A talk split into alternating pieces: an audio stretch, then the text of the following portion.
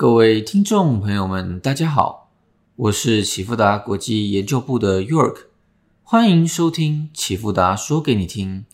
现在录制时间是五月二十七日早上十点。今天为大家带来的是近期一个商品走势回顾与展望。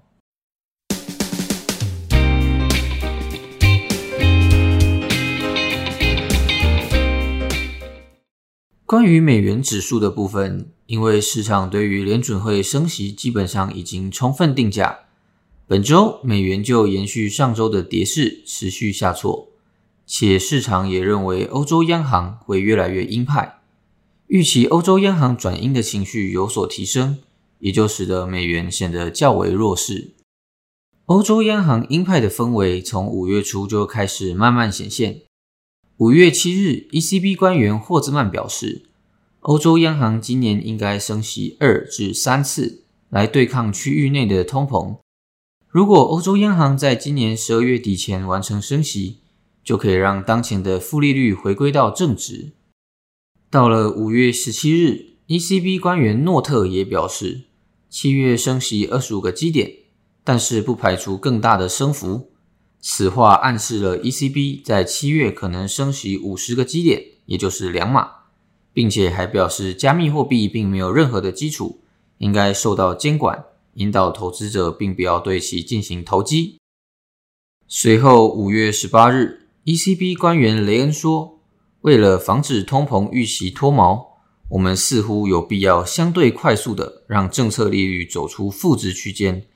并继续逐步推行货币正常化。他还说，这并非我独有的观点，是欧洲央行执委会和管委会许多同僚的看法，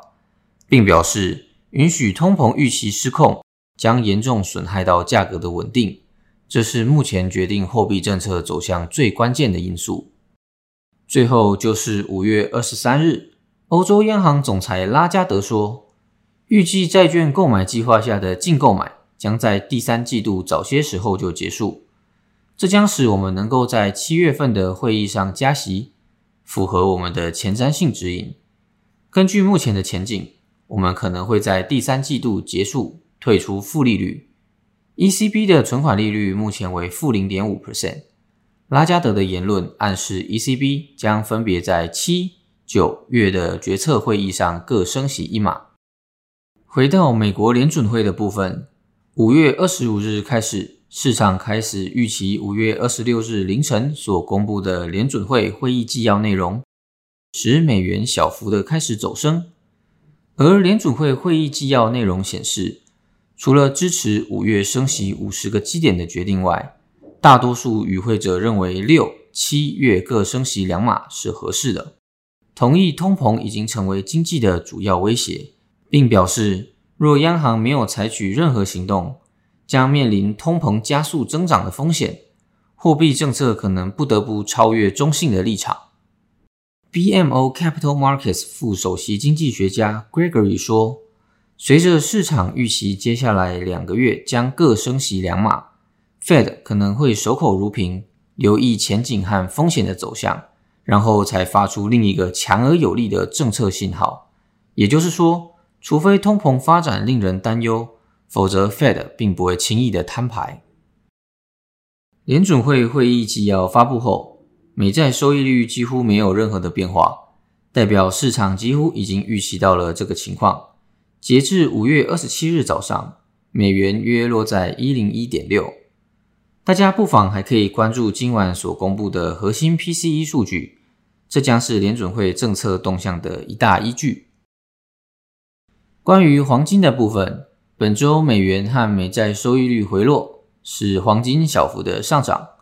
而联准会公布会议纪要前，黄金的跌势加剧；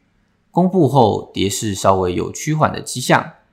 截至五月二十七日早上十点，黄金约落在一八五三元。关于原油的部分，经济衰退的担忧与中国防疫风控两方面利空油价。而欧盟禁运石油则利多油价。近期较为重要的新闻包括：克里姆林宫最高能源官兼副总理诺瓦克表示，继四月下降每日一百万桶的出口后，俄罗斯石油的产量已经开始恢复。五月产量增加每日二十至三十万桶，预计六月将会进一步复苏。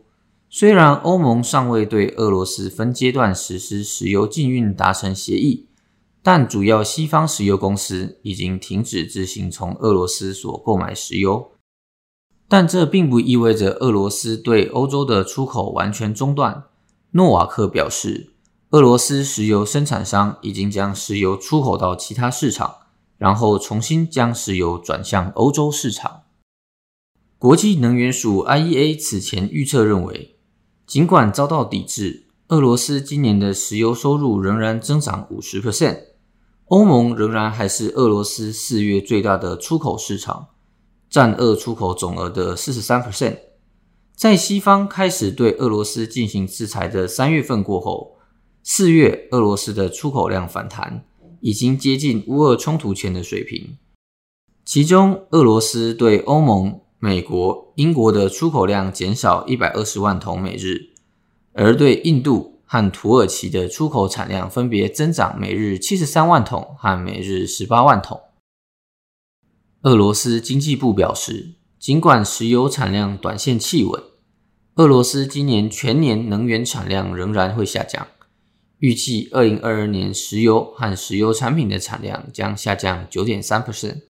而天然气产量预计下降五点六 percent。五月二十四日时，欧盟最大的成员国德国表示，欧盟可能会在几天内同意对俄罗斯石油进口实施禁运。德国副总理哈贝克在达沃斯年会上回应称：“我们将在未来几天内取得突破。”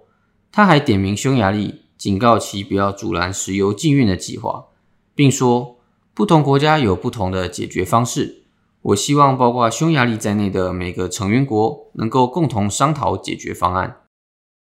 截至五月二十七日早上，油价约落在一百一十四元，本周涨幅达到三点四五 percent。以上就是近期各商品的走势回顾与展望。启富达国际 Line@ at 提供最及时、最有深度及广度的新闻及文章，让您快速掌握最新的资讯，并正确判读金融市场趋势。现在就以赖搜寻启富达国际并加入吧。那么本集节目就到这边，启富达国际感谢您的收听，我是 York，我们下次见。